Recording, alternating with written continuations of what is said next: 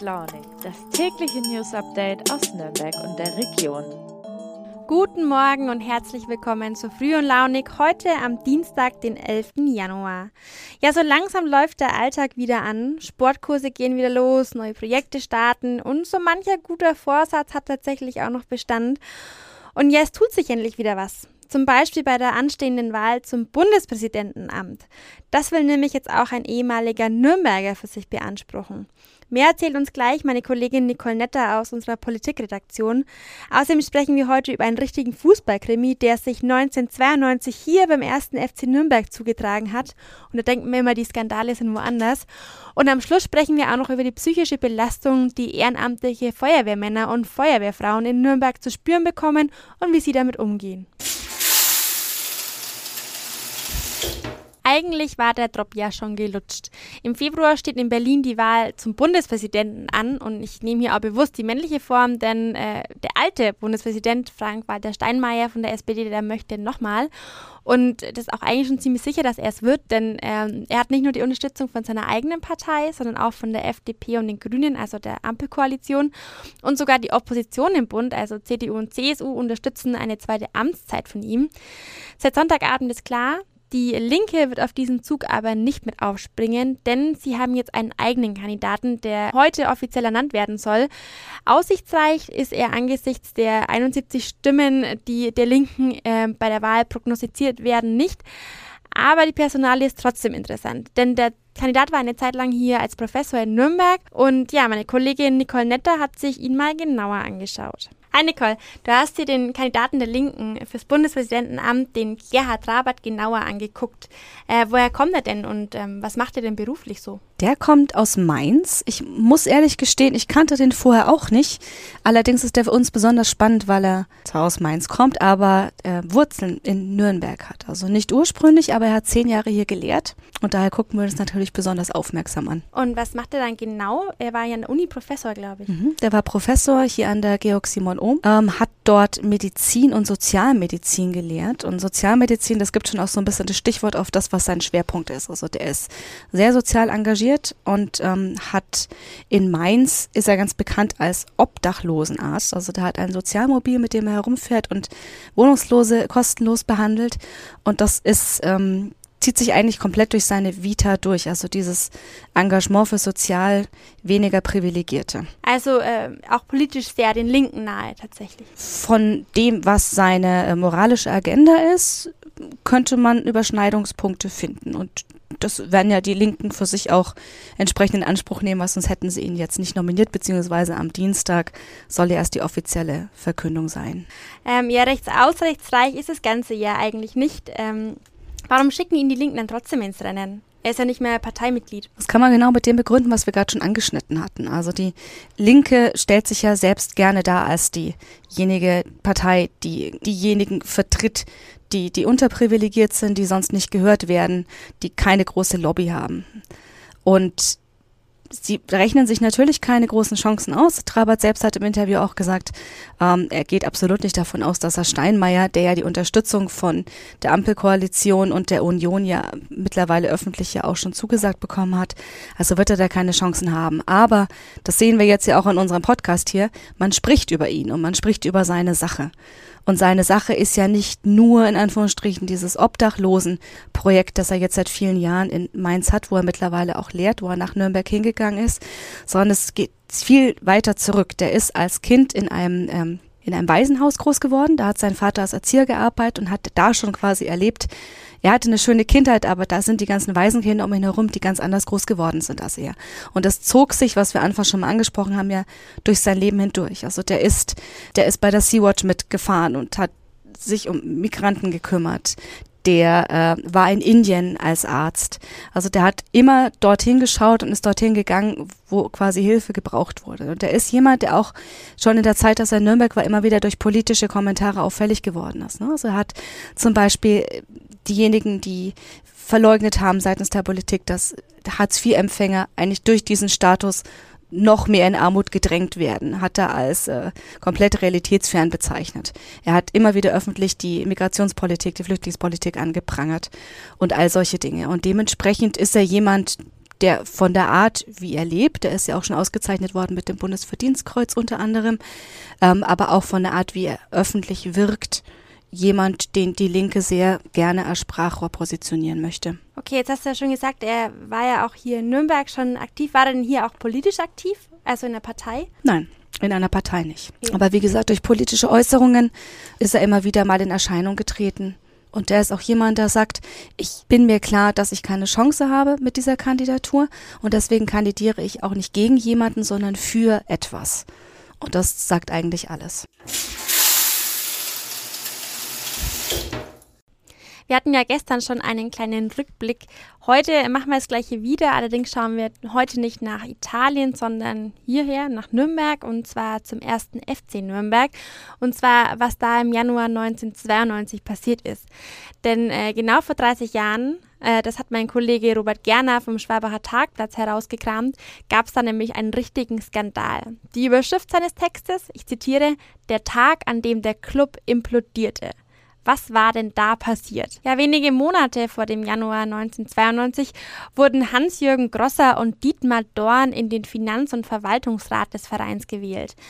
Ja, und da kam ihnen einiges so ein bisschen spanisch vor, denn die Spesenausgaben des Vereins, die explodierten. 120.000 Mark rechnete damals der Schatzmeister Ingo Böbel ab und das, obwohl die Kassen des Vereins zu der Zeit ziemlich leer waren.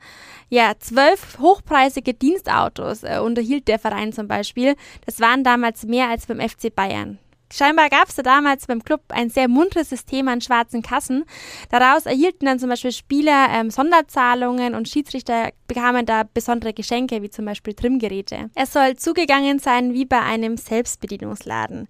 Er interessierte das Ganze dann erst 1991, als die neuen Finanzverwalter da waren. Ja, was sie entdeckten, entwickelte sich so im Laufe der nächsten Monate zur größten Schwarzgeldaffäre, die der deutsche Fußball bis dahin kannte. Wahnsinn. Hier aus Nürnberg. Das glaubt man doch gar nicht. So was erwartet man eher aus München. Ja, die Konsequenz? Finanzchef Ingo Böbel musste zurücktreten. Ja, man nannte das Ganze dann auch die Schiedsrichteraffäre, weil ja quasi die Schiedsrichter mehr oder weniger bezahlt wurden aus den Kassen. Der Club wurde auch vom DFB spielerisch abgestraft, sechs Punkte Abzug gab's und der Verein und die Funktionäre erhielten hohe Geldstrafen. Ja, diese Strafen hätten sie eigentlich aus ihren äh, Schwarzgeldtöpfen zahlen können, nur dummerweise war da nach Böbels Rücktritt nicht mehr so viel. Es blieben nur noch 73 Pfennige über. Jeder, der schon mal bei einem Unfall dabei war, weiß, da sieht man oft Dinge, die man gar nicht sehen möchte. Gerade bei Autounfällen spielen sich da oft dramatische Szenen ab. Ich weiß noch, wie ich in unserer Nordbayern-Redaktion äh, mich immer um die Polizeimeldungen gekümmert habe und mir immer dachte, hoffentlich sind da keine Bilder dabei. Ja, manche Menschen fasziniert es ja dagegen total, diese Unfallbilder zu sehen. Die Klicks bei den Fotogalerien, äh, die sprechen da echt für sich. Es gibt aber auch Menschen, die müssen hinschauen, live vor Ort und in Farbe. Und zwar sind es die Einsatzkräfte. Bei Autounfällen sind meistens die Feuerwehren gefragt. Zwar erhalten die Mitglieder bei Bedarf und bei Großereignissen psychologische Betreuung, aber gerade bei freiwilligen Feuerwehren ist das Präventivangebot oft eher mau. Mein Kollege Alex Brock hat sich das mal bei der Freiwilligen Feuerwehr Fischbach genauer angeguckt und die besucht und äh, mit den Feuerwehrmännern und Frauen vor Ort gesprochen. Lieber Alex, kannst du kurz erklären, warum ausgerechnet die äh, Freiwillige Feuerwehr Fischbach besonders häufig bei schweren Unfällen im Einsatz ist? Ja, äh, pass auf, es liegt daran, wenn du dir auf der Karte unseren Ortsteil Fischbach, also den Nürnberger Ortsteil Fischbach anguckst, dann geht die A9 äh, direkt an dem Ortsteil vorbei. Das heißt, dieser Ortsteil Fischbach liegt unmittelbar an der äh, an der Grenze zu einer Autobahn.